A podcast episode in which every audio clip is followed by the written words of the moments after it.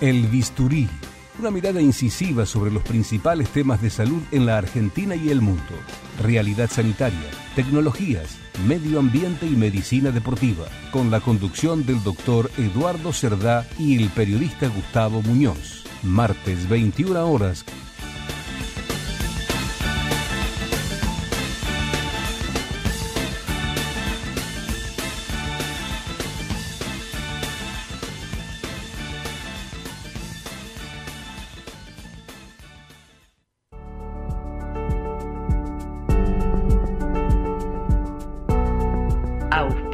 este programa Obra Social de la Unión de Trabajadores de Carga y Descarga de la República Argentina. Más de 30 años cuidando la salud del trabajador y su familia. La opción para tu salud. Informes al WhatsApp 11 23 38 82 31. De lunes a viernes de 9 a 16.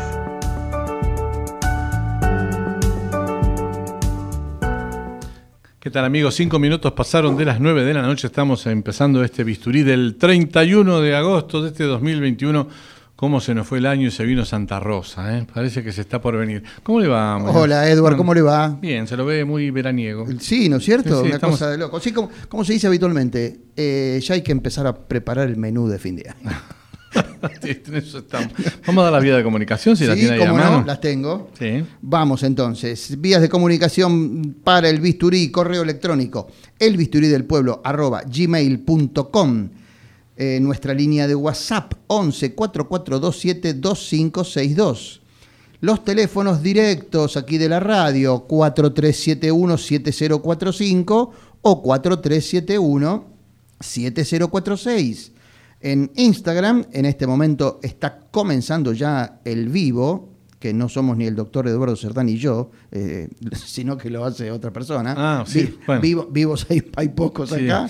bueno, no, ahí, nos pueden ver, está este, nuestra querida Edith haciendo un vivo. Ahí saludamos entonces. Buenas noches, Edith. Ah, así que también nos pueden seguir por allí y también por eh, YouTube, ¿eh? en el canal de Radio del Pueblo. Allí se pueden eh, suscribir y siguen el programa por esa vía. Eh, después vamos a repetir, en todo caso, las vías de comunicación a mitad del programa. Muy bien, vamos a la editorial, si le parece. Vamos, cómo no. Vamos. Violencia en el parque de la ciudad, terror en las rutas hay.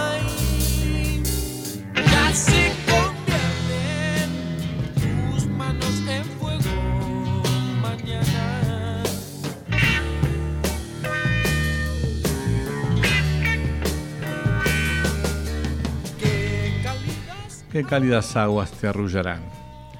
Desde hace una semana se vienen sucediendo una serie de hechos violentos que me voy a detener unos momentos a comentar. Desde la teoría psicoanalítica de Freud y sus capítulos sobre la simbolización de la innata violencia humana, las personas hemos buscado diferentes caminos que nos diferencien del hombre de las cavernas y sus convincentes métodos de imponer la fuerza bruta. Así aparecieron distintas conductas rituales tendientes a ordenar esa violencia que no pudieron encauzar oportunamente Atila, Gengis Khan, los romanos, Hitler, Stalin y todos los fundamentalistas, terroristas y dictaduras conocidos y por conocer.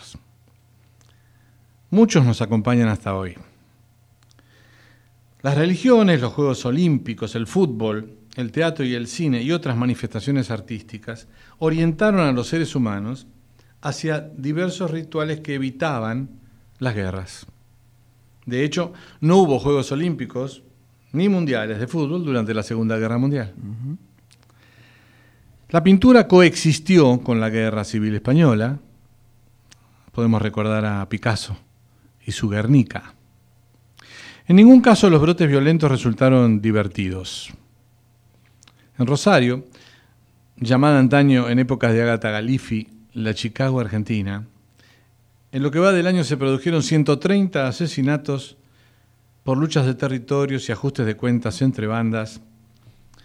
En esa misma hermosa ciudad, cuna de nuestra bandera, en la que los tribunales fueron intimidados a balazos hace unos días, a efectos de marcarle la cancha a los jueces que analizan el proceso a integrantes de los monos. Pegadito a la capital, en San Martín, cuyo ex intendente, devenido en ministro de Obras Públicas, desfila por los barrios haciendo campaña, como corresponde en estos tiempos, se detuvo a una banda de narcotraficantes liderada por un ex comisario. Y en el oeste, el 38 de Divididos se va descargando contra ambas caras de una misma moneda, la de la pobreza. Un señor respetable y querido, asaltado, se agarró a tiros con tres delincuentes que en un intento de entradera en Ituzaingó se llevaron su vida y la de un ladrón que debía estar preso por un hecho delictivo que lo tuvo como protagonista 15 días antes. No parece ser divertido, ministra Frederick. Los femicidios continúan a su ritmo habitual de uno cada 30 horas. Los colectivos de Ni Una Menos no aparecen hace meses y aquellas valientes actrices que alguna vez ilusionaron a las mujeres con sus reclamos no consiguieron que la tasa de crímenes pudiera bajar. En el cierre de campaña correntina, un diputado recibió un balazo que lo tiene complicado y con graves secuelas. La ministra de Seguridad no descubrió aún para quién era el tiro, que no pareció haber sido divertido. El presidente saludó al candidato herido y el hijo del diputado le recordó su error irónicamente. Alberto, mi padre ya es diputado hace dos años por el mismo partido que vos conducís. Como sea, nadie sabe de dónde provino el cuetazo. ¿Fuego amigo? ¿Internas del PJ? ¿La prefectura? Vaya uno a saber. Como sea, para Máximo Kirchner parece que los medios fueron los que compraron el arma, la cargaron y dispararon contra la humanidad del señor Arias. Obviamente en una metáfora. Ellos con sus informaciones son el caldo de cultivo de gentes que actúan así.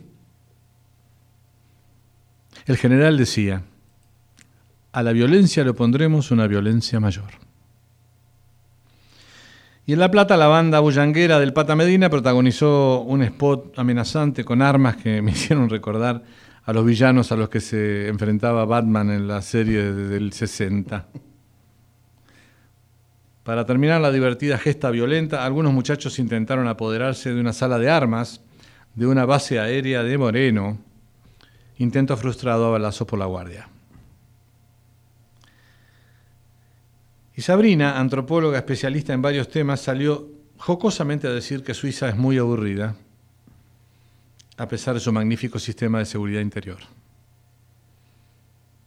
Merecida lluvia de memes para ella, réplicas del mismísimo Bernie, que ya estaba, ya que estaba, le pegó a todos los zapás por, por sus divertidos compendios sobre, sobre el sexo y la garcha peronista que como todos sabemos nació con la patria el 25 de mayo del 2003. Para el final, mi solidaridad con los alumnos de la Escuela Pública de La Matanza, los que además de recibir esas viandas pobres y asquerosas que el gobernador y el intendente le envían con el esfuerzo de todos los contribuyentes bonaerenses de la provincia más grande de la Argentina, tienen papás que no pueden pagar cuotas de escuelas privadas y tuvieron que soportar el adoctrinamiento de su docente de historia, que filmación mediante no pudo argumentar ser sacada de contexto. El diputado nacional Luis Petri y otros legisladores presentaron un proyecto para introducir dos modificaciones a la ley 26.206 de Educación Nacional, prohibiendo el adoctrinamiento político partidario en el ámbito educativo, haciendo pasible de sanción a los directivos, funcionarios y docentes responsables y consagrando el derecho de los estudiantes a no ser afectados por estas conductas disuasivas, disvaliosas y profundamente antidemocráticas. Esto es lo que dice el texto del proyecto. Dicen que algunos muchachos empezaron a juntar piedras. Pobre Congreso. Creo que no va a prosperar, así que tranquilos. Aunque quisiera equivocarme. Veremos. Veremos, sí.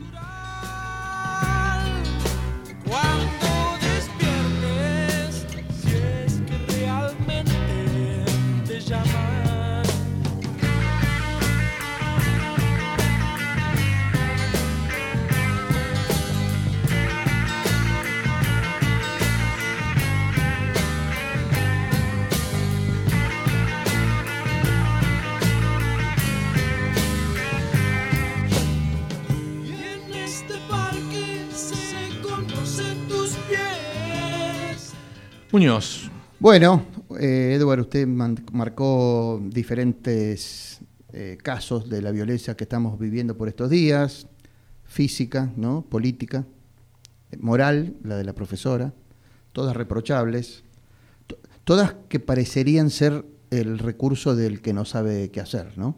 Mm. Eh, y además, lo dijo alguien, ¿no? Yo no me voy a acordar ahora quién era, que la educación es la vacuna de la violencia, ¿no?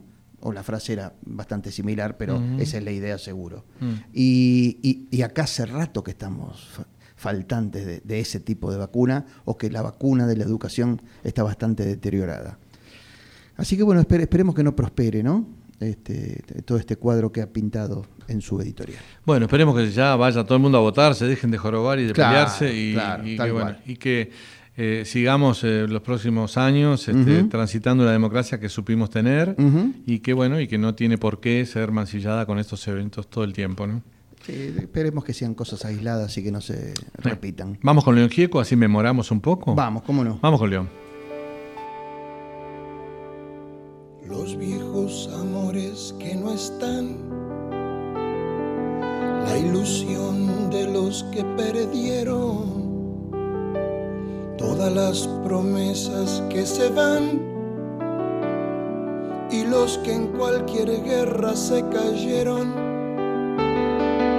Todo está guardado en la memoria.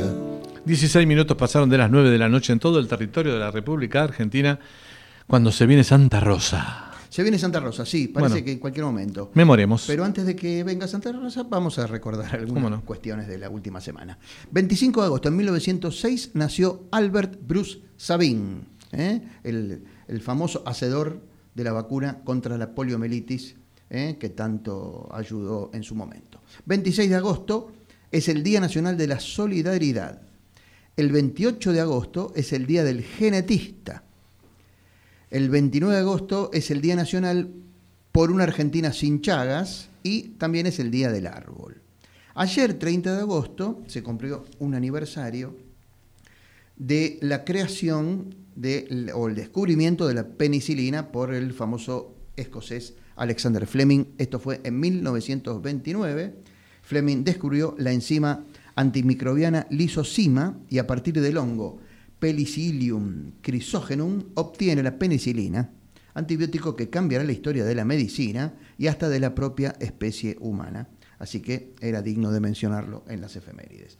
Por último, hoy, 31 de agosto, eh, además de ser el aniversario del fallecimiento del doctor Florencio Escardó, eh, usted se acordará, famoso pediatra, escritor, periodista, eh, Revolucionario de la pediatría. Absolutamente, sí, se acuerda que también publicaba cosas muy simpáticas con un seudónimo que era Piolín de Macramé. ¿eh? Así es. Bueno, pero también hoy es el día de la obstetricia y de la embarazada. Sí, ¿sabe por qué? También la parte religiosa le doy la, el santoral. Ah, a ver. San Ramón Nonato, patrono de las embarazadas y parturientas, nos mandó un mensajito nuestro amigo el turco Tano Menzi. Claro, recordando ¿eh? el porqué de la fecha. Sí, exactamente. Bueno, hasta allí las efemérides de esta semana. Muy bien, vamos a escuchar un poquito a una música en inglés que le va a gustar a Graciela Feliciotti seguramente.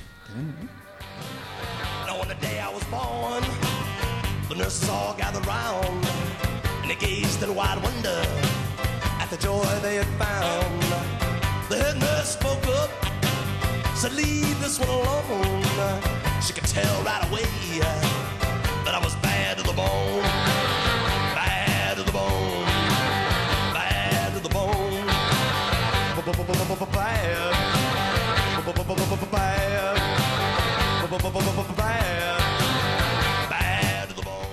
Bueno, muy bien. Eh, estábamos escuchando a George Thorogood, que hace muchos años metió este éxito único en su carrera.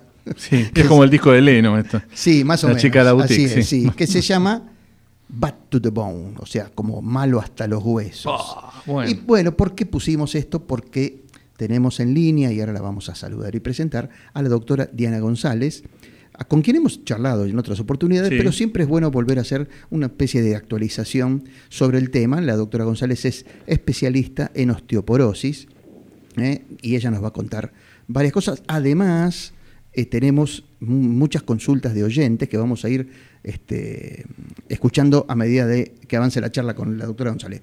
Hola Diana, qué gusto saludarte, muchísimas gracias por estos minutos que nos estás regalando. Hola, buenas noches. No, al contrario, la agradecida soy yo. Bueno. hablar sobre estos temas. Hola Diana, ¿cómo estás? ¿Qué tal? Buenas noches. Muy bien. Básicamente, una definición breve, después vamos a ir pasando para las preguntas y todo. Hablarnos un poquito sobre la osteoporosis, una, algo que la gente pueda actualizar, digamos. Bueno, la, osteoporosis podríamos llamarla que es la enfermedad de los huesos frágiles. Es una patología por la cual se produce una, una alteración en la cantidad de mineral y en la fortaleza del hueso, que lo predispone a fracturas. Eh, esta condición se da en forma progresiva con la edad, eh, es una patología principalmente del envejecimiento, pero también eh, es una patología que puede aparecer en forma secundaria o provocada acompañando otras enfermedades o como que consecuencia de algunos medicamentos, ¿no es cierto? En estos casos se llama osteoporosis secundaria, porque es eh, provocada por otras circunstancias, por otras situaciones, y esto puede ocurrir a cualquier edad de la vida. Pero la osteoporosis, que tiene que ver con eh, el transcurso de, la edad, eh, es la osteoporosis senil, que afecta a hombres y mujeres, y la osteoporosis posmenopáusica, porque está prácticamente marcada en las mujeres por el momento de la menopausia, que es la falta por la falta de estrógenos. El resultado de esta patología es la fractura, fractura de cadera, fractura de vértebras, fractura de radio, fractura de húmero, fractura de pelvis, esos son los sitios más frecuentes eh, afectados. Y es justamente el evitar esta consecuencia lo que eh, nos estimula a hacer un diagnóstico precoz y un tratamiento en lo posible de prevención. Diana, las, fracturas en estos casos, hay, calculo que o estimo que hay diferentes grados de fractura, ¿no? Más graves o más leves. ¿Suelen ser graves? En realidad, la gravedad de la fractura eh, depende principalmente del sitio. Por ejemplo, una fractura de un, de un, del, radio, una fractura de muñeca, eh, frecuentemente eh, cura, en algunos casos produce cierta discapacidad residual, pero lo habitual es que cure y eh, la, vida continúa, digamos, ¿no? las fracturas que que consolidan bien y, no traen mayores consecuencias. Una, una pequeñita más de mi parte, después vamos allá, lo dejo a Eduardo que siga incluso con los oyentes. Em, esto tiene predominancia en las mujeres, ¿no es cierto? Y la pregunta es, ¿puede un hombre también sufrir de osteoporosis? Definitivamente sí. Em, se, se dice en general que una de cada tres mujeres van a tener una fractura osteoporótica a lo largo de su vida, eh, cuando, a, digamos, a partir de los 50 años. Y uno de cinco hombres, después de los 50 años, va a tener también a lo largo de ah, su vida una fractura osteoporótica. Ah, bueno, una preguntita más antes de escuchar los audios de las preguntas de la gente. Eh, ¿Qué correlación existe entre osteoporosis y osteopenia o al revés? En realidad, eh, uno podría decir que, eh, digamos, el, hueso era un misterio eh, y la osteoporosis era una patología que se, que se diagnosticaba eh, cuando ocurría una fractura, hasta hace unos, unos años, ahora unos 30 años, con el advenimiento de la densitometría, o sea, la forma de medir la cantidad de mineral que tiene en la columna o la cadera o el esqueleto total, este, con este procedimiento se pudo cuantificar de alguna manera eh, la cantidad de calcio que tiene el esqueleto y, así poder eh, determinar un, umbral, como un límite, ¿no es cierto?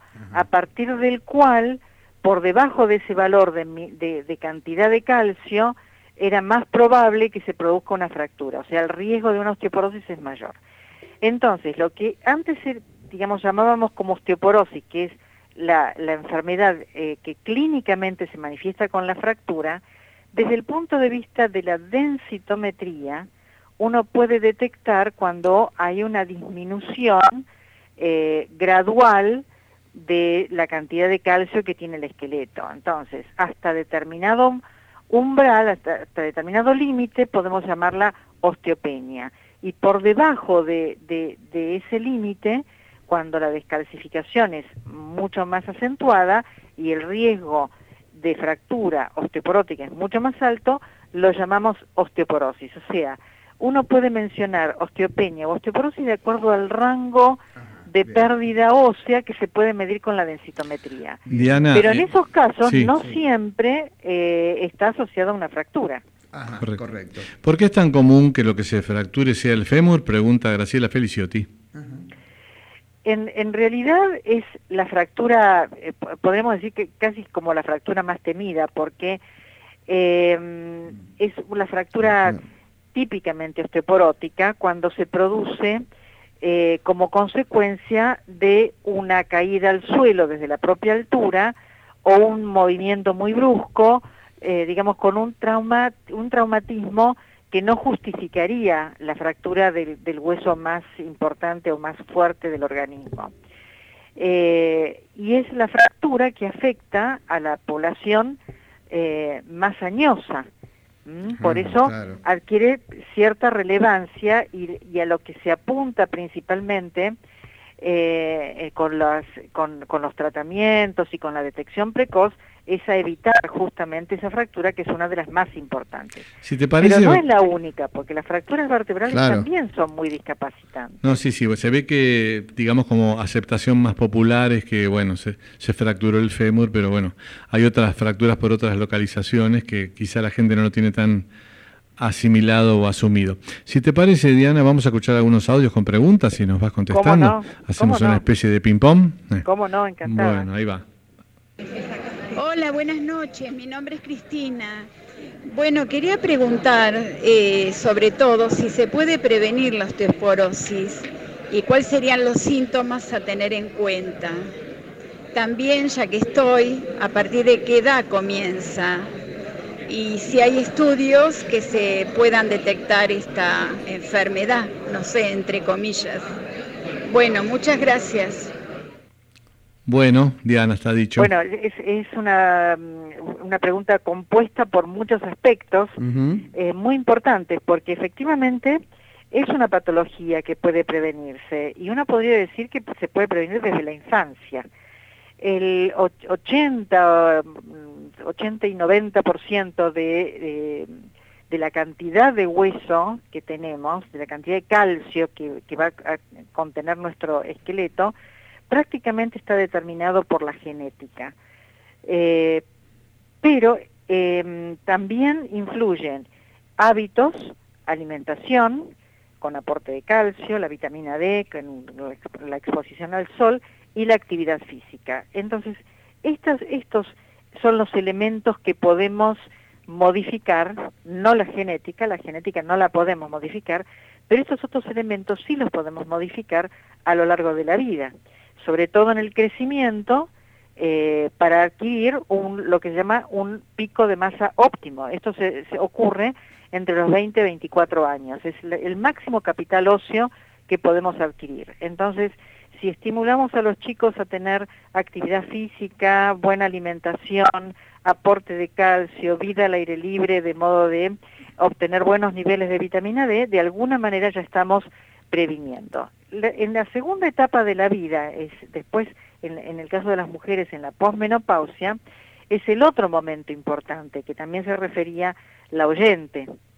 ¿A partir de cuándo? Bueno, en las mujeres la falta de estrógenos, la ausencia de estrógenos, es lo que produce un desbalance con eh, donde comienza la, la pérdida de calcio que va a ser intensa en los primeros 10 años después de la menopausia.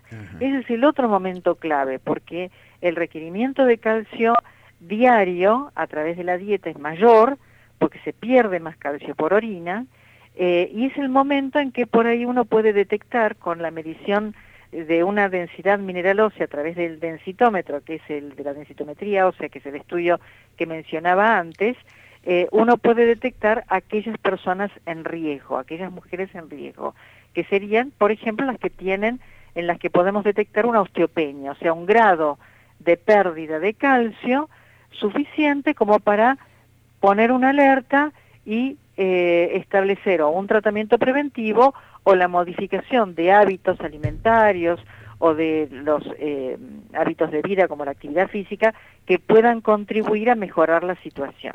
estamos recordando formas de prevención. Estamos recordando a la, audiencia que estamos hablando con la doctora Diana González sobre el tema osteoporosis, osteopenia y nos está ilustrando con muchas cosas. Sí, muy, bueno. te mando Dos, dos preguntitas más, este, porque muchas se van mezclando y tal vez tienen que ver con la prevención a la cual hacías mención, Diana. Van dos, dos oyentes más.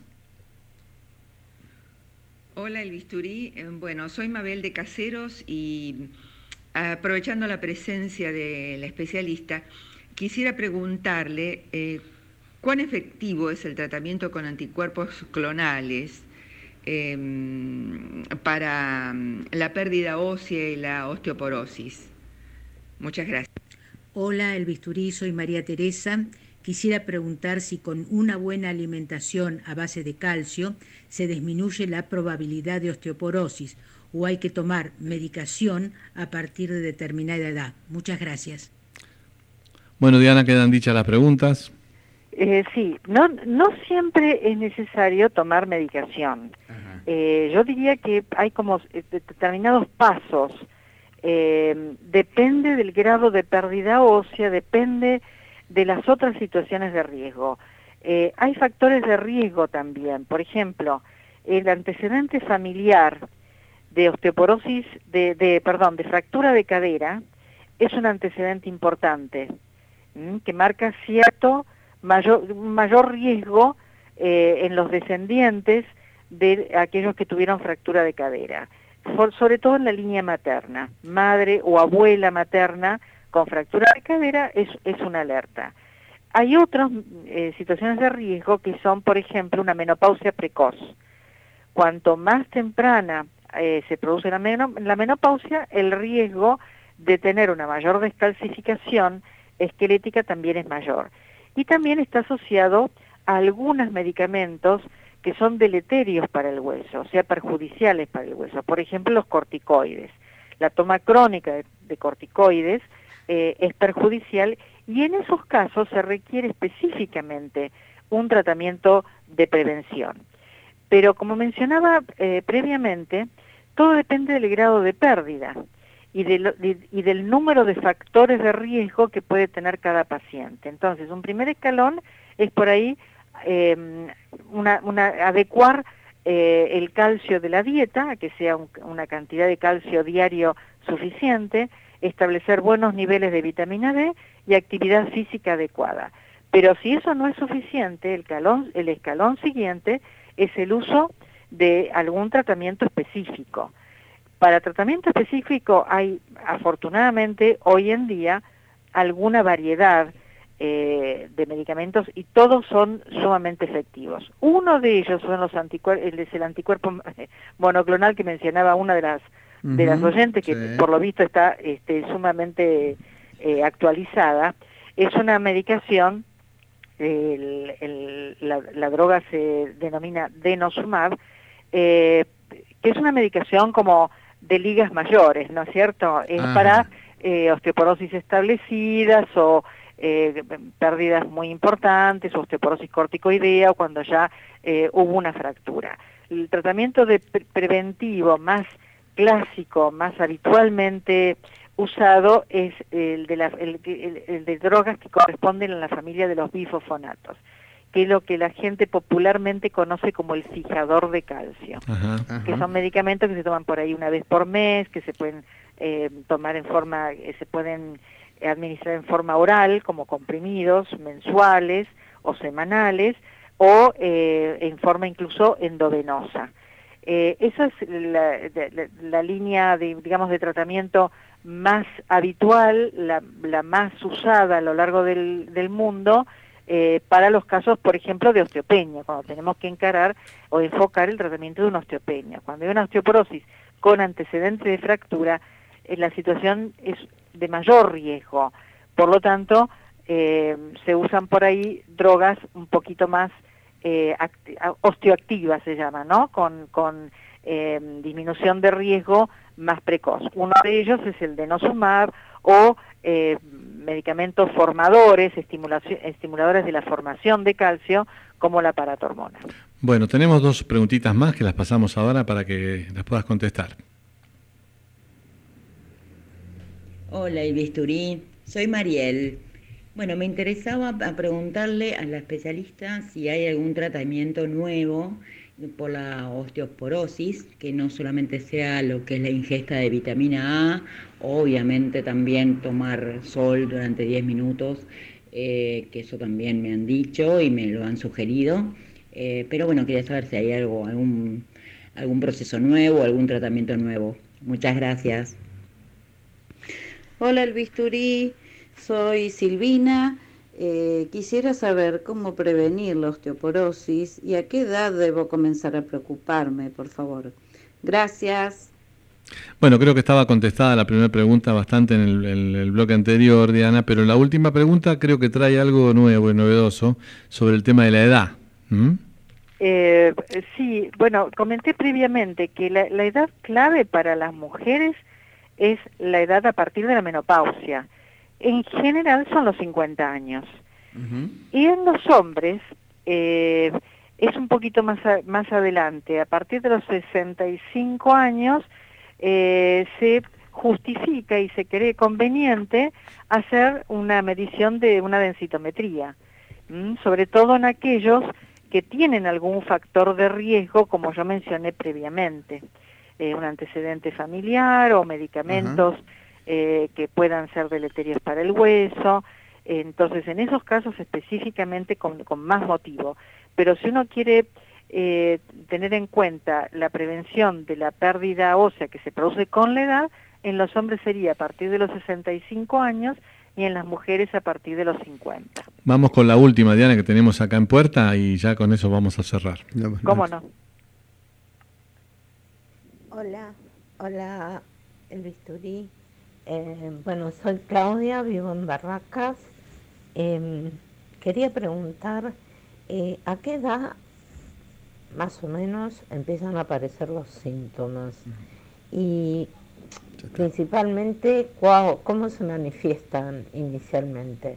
Por ejemplo, el dolor en las manos en la mañana, ¿tiene que ver con esto? Bueno, queda hecha la pregunta. Buenísima, es, buenísima. La pregunta es buenísima y muy oportuna, porque justamente se llama la osteoporosis como una enfermedad silenciosa. Ah, eh, cuando se manifiesta clínicamente una osteoporosis a través de la fractura, ahí ya llegamos tarde, ya está instalada. Eh, no hay antes, no hay dolor eh, no hay ningún otro síntoma. Es, esto es una, una densidad ósea disminuida o una osteopenia, es como tener un, colesterol alto. El colesterol alto no es una enfermedad en sí misma, es un factor de riesgo que puede provocar eh, un accidente cerebrovascular o puede eh, significar un mayor riesgo de infarto de miocardio, por ejemplo. La misma situación se da con osteopenia implica mayor riesgo de tener una fractura por fragilidad. Pero son patologías silenciosas. Tener colesterol alto no duele, no trae síntomas. Lo mismo ocurre cuando hay una descalcificación, eh, cuando hay una osteopenia. Es asintomática. Frecuentemente mucha eh, gente confunde los, los síntomas de dolor eh, con dolor óseo y es dolor articular. Cuando duelen las las manos, las pequeñas articulaciones de las manos o la cadera o la columna, frecuentemente esos dolores eh, que se producen con determinados movimientos son dolores de origen articular, que es otro tejido, no es el hueso. Bueno, muy bueno, perfecto, Diana. Completito, completito. Sí, realmente ha sido muy claro. Este, supongo que ha disipado un montón de dudas, así que... Espero, espero. Seguramente, seguramente nos preocupó acá Eduardo cuando dijiste que los, que los varones se tienen que empezar a preocupar a los 65, con lo cual nosotros se estamos saliendo de acá hacia tu consulta. A, buscar, a buscar una, una densitometría. Directamente. Bueno, Diana, realmente muchísimas gracias. Y bueno, en algún tiempo seguramente te volveremos a, hacer una llamadita para encantada, que encantada. Para actualizar. Bueno. Eh, será un gusto. Muchísimas gracias. Saludos. ¿eh? Chao, chao. Buenas noches. Hablamos con la doctora Diana González sobre osteoporosis, osteopenia y otras decalcificaciones. Así es. Vamos rápido al encuentro del doctor.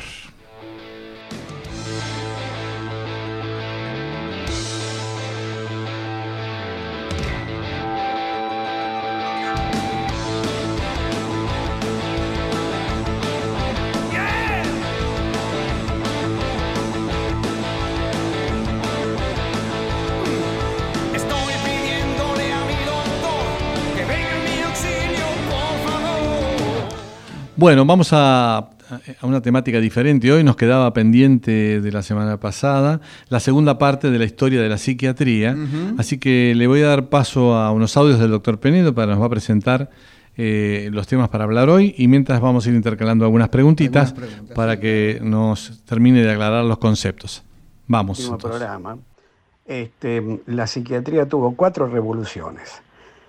Eh, la primera aparece en el periodo de la Ilustración, que es entre los años 1740 y 1800. En esa etapa, los enfermos mentales eran eh, internados en asilos para insanos, con indigentes, huérfanos, prostitutas, homosexuales, ancianos, enfermos crónicos, y soportaban tratamientos inhumanos, eh, purgantes, sangrías, torturas, y hasta estaban encadenados.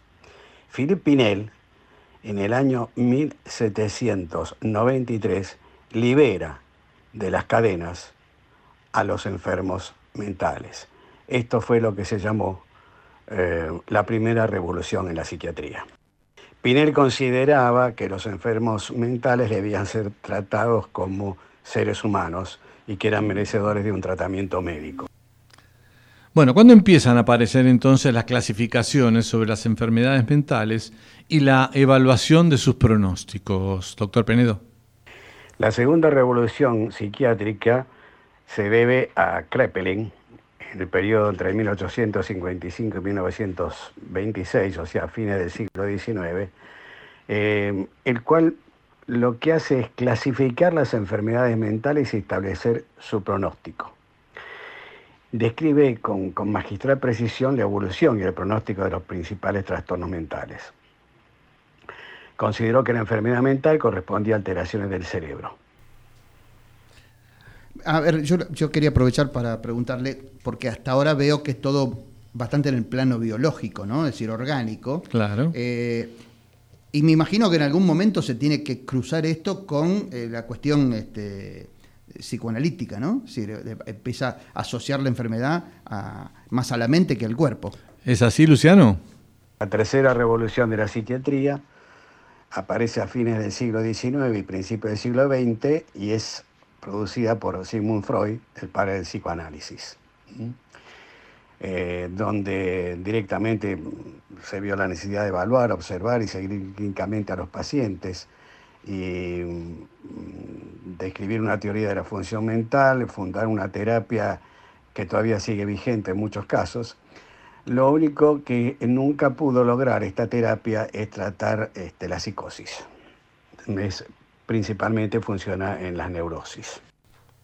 Bueno, ¿y, cuándo aparecen entonces los tratamientos con medicamentos y sus efectos sobre eh, los psicóticos, por ejemplo? La cuarta y última revolución de la psiquiatría está marcada por la aparición de los psicofármacos. Especialmente aparece la clorpromacina, este, que se estudiaba por Henry Laborit. Y en un programa hablamos de esto, que también había sido, Laborit era un, un cirujano en la guerra, había descubierto que esto que se usaba como anestésico tenía efecto sobre los psicóticos.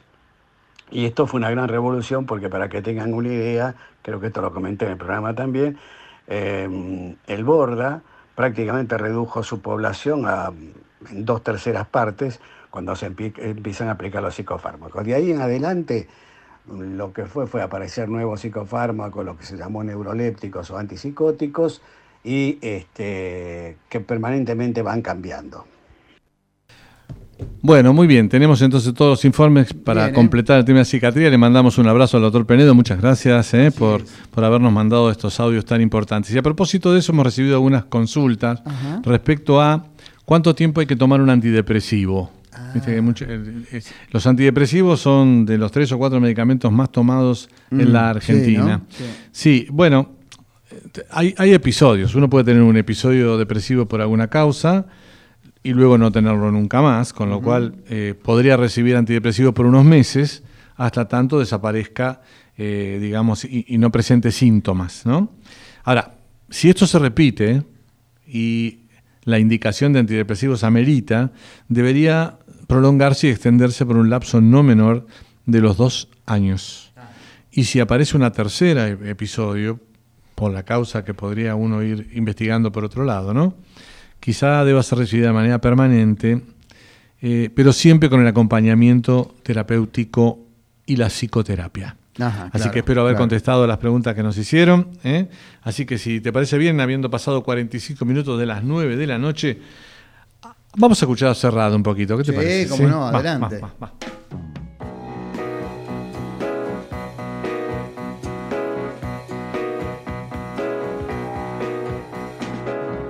se le hinchan los pies, el cuarto mes le pesa en el vientre. A esa muchacha en Auspicia este bloque Centro Médico Pueyrredón Medicina Prepaga.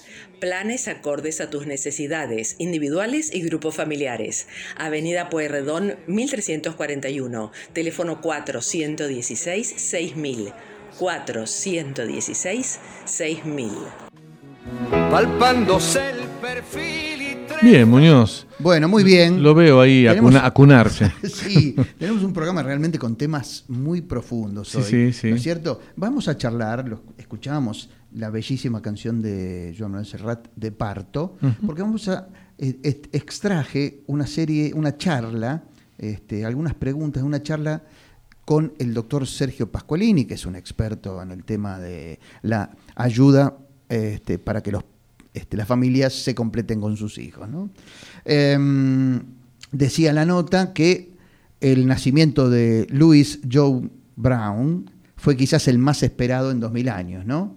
Este, así lo dijo la revista Time en aquel 25 de julio del 78. Esta mujer británica, que está por cumplir ahora 43 años, o ya los habrá cumplido, este, venía al mundo y se convertía en la primera persona gestada gracias a un tratamiento de fecundación in vitro. Desde ese momento, eh, la cuestión en materia de fertilidad ha avanzado y evolucionado muchísimo a lo largo de todo el mundo y se estima, este, estos datos este, son eh, interesantes, que nacen cerca de medio millón de bebés mm, merced a las técnicas de alta complejidad, como son la fecundación in vitro y la microinyección intracitoplasmática de espermatozoides. Totalmente impensado hace 20, 30 años, 40 años. Me imagino. Em, bueno, se le pregunta al doctor este, Pascolini si em, desde la práctica han notado muchos cambios en las conformaciones de las familias. Dice, los cambios sociales, científicos y culturales, dice el doctor Pascolini, son los que acompañaron y permitieron la existencia de muchas de las nuevas familias con hijos. Así lo observamos a través de las vivencias desde el interior del instituto, que, dirige el doctor Pacolini, a través de testimonios de pacientes, así como de nuestros profesionales. Em, le preguntan cuáles han sido los cambios más importantes en torno a los tratamientos. Eh, en el último lustro, ¿no? Los cambios han sido paulatinos en el tiempo, existiendo hitos fundamentales como fueron la aparición justamente de la fecundación in vitro, la microinyección de introcitoplasmática de espermatozoides, la criopreservación de embriones, la criopreservación con éxito de óvulos. Esos han sido, digamos, los, los, hitos este, de mayor importancia. Hace 30 años era la pareja heterosexual la que nos consultaba, cosa que con el tiempo y con las posibilidades que han ido surgiendo se fueron sumando parejas homosexuales de hombres o de mujeres, mujeres solas y con mucho menor frecuencia hasta de hombres solos. Eh, hay una ley sancionada oportunamente que le da cobertura a los tratamientos de fertilización asistida en 2013, esta ley, y abrió las puertas a que parejas que antes no tenían acceso desde lo económico pudieran hacerlo. O sea, un paso clave. Lo que podía estar destinado solamente para quien tenía el, poder económico, este, dejó de ser una barrera para todos, ¿no es cierto? Desde el inicio de la pandemia le preguntan, ¿han notado cambios en la tendencia de tratamientos? ¿La cantidad mermó o se mantuvo? Con la pandemia y el inicio de la cuarentena, dice, cesaron los, los tratamientos para luego ser retomados con normas y protocolos estrictos a partir del mes de octubre de 2020. Lo que no mermó, dice, fue la demanda, cosa que ocurrió en todo el mundo. Los que tenían y tienen el deseo de ser padres lo siguieron manteniendo, solo les aumentó la ansiedad por las contingencias que trajo la pandemia y por el hecho de tener que esperar para realizar los tratamientos. Em, le preguntan que si en su libro, eh, Cuidar la fertilidad, mencionaba que una de cada seis parejas tenían problemas para concebir en forma natural. La cifra se sostiene, em, dice, esa cifra se puede decir que se mantiene. Eh, decíamos, una de cada seis parejas tiene problemas para concebir en forma natural. ¿no? Eh, hoy se realizan más tratamientos de alta complejidad, dado que las mujeres buscan hijos más tarde, consultan con más edad y eso hace que se encare el tratamiento sin demoras en el tiempo. Es un manejo distinto al que realizábamos años atrás. La fertilidad de las mujeres y de los hombres no es la misma que hace 50 años. Vamos por último, le preguntan qué cantidad de nacimientos hay en la Argentina por año por tratamiento de fertilidad. La mayoría de los centros reportan al Registro Argentino de Reproducción Asistida, dice Pascualini. Por año se realizan alrededor de 17.000 tratamientos de alta complejidad con alrededor de 4.500 nacimientos, lo cual es un buen número. Auspició este bloque Centro Médico Pueyrredón Medicina Prepaga. Si te asocias nombrando a El Bisturí, 10% de descuento en los primeros seis meses. 416-6000. 416-6000.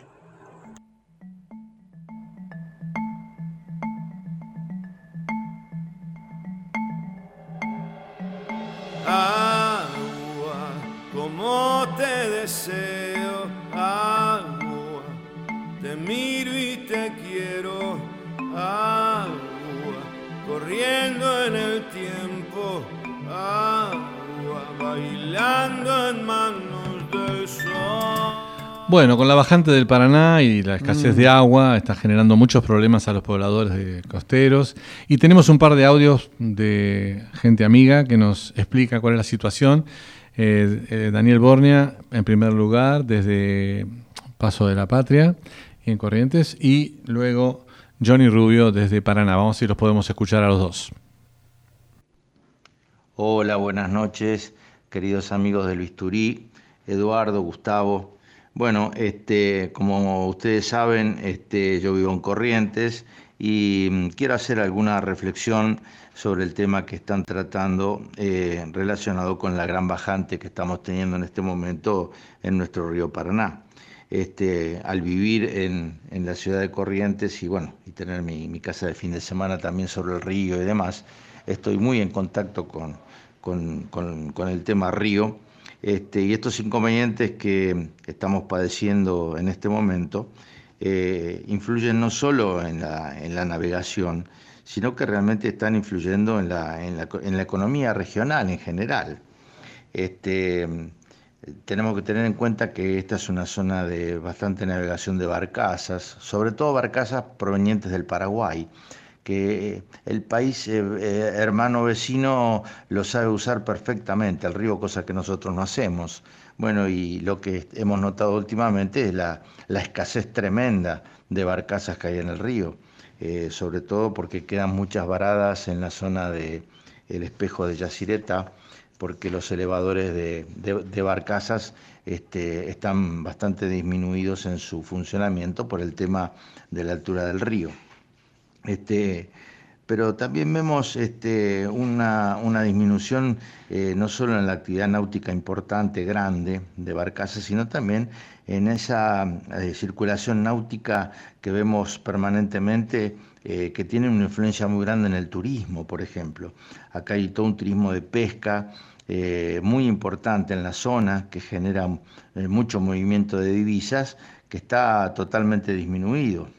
Eh, no solo por la navegación, sino porque la actividad eh, de pesca, la actividad hípica está, este, está restringida.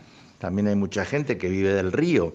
Eh, tenemos muchos pescadores que viven realmente del río, porque son este, mayoneros, son pescadores este, que están viviendo de la venta de ese pescado. Y realmente todas estas cosas están en este momento suspendidas. Bueno, vamos a escuchar eh, ese. Agradecemos a Daniel Bornia de, Corrientes y vamos a escuchar de Paraná, ¿eh? a Johnny Rubio, que también nos mandó un audio. A ver. Bueno, queridos amigos, eh, a pedido de Eduardo, el que quiere que le comente un poco cómo es la situación de la bajante del río acá en la ciudad de Paraná. Les comento que las tomas de agua han quedado fuera del nivel que normalmente pasaba el río, por lo cual tuvieron que hacer unos diques para juntar agua en la zona de las tomas de agua, eh, lo que se llama de la toma nueva. Hacen unos diques, el cual es llenado por unas bombas que sí están sobre el río Grande, sobre el cauce principal del río Paraná. A través de esas bombas llevan agua al dique y elevan a la planta potabilizadora para proveer el agua corriente a la ciudad de Paraná. Es crítico, realmente la bajante eh, es la más importante del siglo casi que se puede cruzar al islote del frente, de enfrente de Paraná caminando. Y la zona de navegación es el río Grande, pero también está bastante vedado por la profundidad. Otro parámetro es el puerto viejo, que están los barcos encallados. En el club náutico tienen que dragar para que salgan algunas lanchas de bajo calado y barcos de poco calado y además el, el, agua que se puede, que se utiliza, escasea, o sea que eh, Obras Sanitarias provee con una baja presión a la ciudad. Paraná es una ciudad que tiene problemas de agua históricamente y con esta bajante ha sido acrecentada. Así que bueno, esperemos que llueva en la cuenca alta para que algún día de estos pronto se normalice. Espero que les sirva. Un abrazo para todos. Bueno, muchas gracias Johnny Rubio desde Paraná. Eh, si tienes una breve, breve, breve de COVID, eh, dale. Mira, tiene algunos poquísimos renglones. Bueno. Los tapabocas podrían afectar el aprendizaje de los niños. Bueno, eso lo dejamos para la semana que viene. bueno, me parece que hay que desarrollar junto con varias cosas de los barbijos. Es interesante. Lo que sí voy a aprovechar un minuto para decir lo siguiente. Hay una, en el correo de lectores de Clarín, en una columna de César Dossi, que se llama Dispuesto a escuchar, hay una carta muy larga de un señor que se llama Sergio Rienzi. Básicamente hace una metáfora con la mitología griega y dice, Medusa transformaba en piedra a todos aquellos que se atrevían a mirarla fijamente a los ojos. Un buen día nuestros muertos se convirtieron en piedra, dice la nota. ¿Eh? en piedras con portación de nombre de nuestros muertos, nombres tallados a mano en la piedra, nombres de padres, madres, hermanas, hermanos, abuelos, abuelas, amigos, hijos, hijas, nombres de nietas y de nietos que desaparecieron de nuestras vidas cotidianas para convertirse en piedras de entre 20 y 50 centímetros promedio de largo. Ahora se van a ir apilando en un lugar concreto, específico, más allá de nuestros corazones. Argentina se transformó en Medusa, más no vale volvernos ciegos un rato más, recluirnos un poco más, no mirarla fijamente a los ojos tenebrosos. Bueno, es larga la nota, no vamos a tener tiempo. Finalmente termina diciendo que el, 19, el 29 de agosto de 1943 fue el natalicio de su padre, Juan Carlos Rienzi, dice, ¿no? que murió el 9 de septiembre del 2020 en las camas del noble casa que trató de salvarlo, el hospital alemán, tras 30 días de batallar juntos contra el coronavirus. Y jamás se convertirá en una piedra para exhibiciones políticas. Mm. No es la forma que se merece mi padre, dice Sergio Rienzi, ¿eh? ni nuestros muertos. Llevamos a nuestros muertos con la carga que eso implica y esas piedras son intrínsecamente nuestras. Hmm. Lo sinteticé porque es un poco largo, ¿eh? entonces, pero básicamente quería plantear el tema de la metáfora. Bueno, se nos fue el programa, Eduardo. Sí, ya nos vamos a ir Intenso, ¿eh? Sí, nos vamos a ir yendo escuchando un poquito a los pericos, si te parece. Pero perfecto. Pero cuando, cuando dé la señal, serán las 22 en todo el territorio de la República Argentina. Esto ha sido el Bisturí, muchas gracias a todos. Chao, Eduardo, gracias. Chao, Mauricio, gracias Antonella, Gustavo, Edith.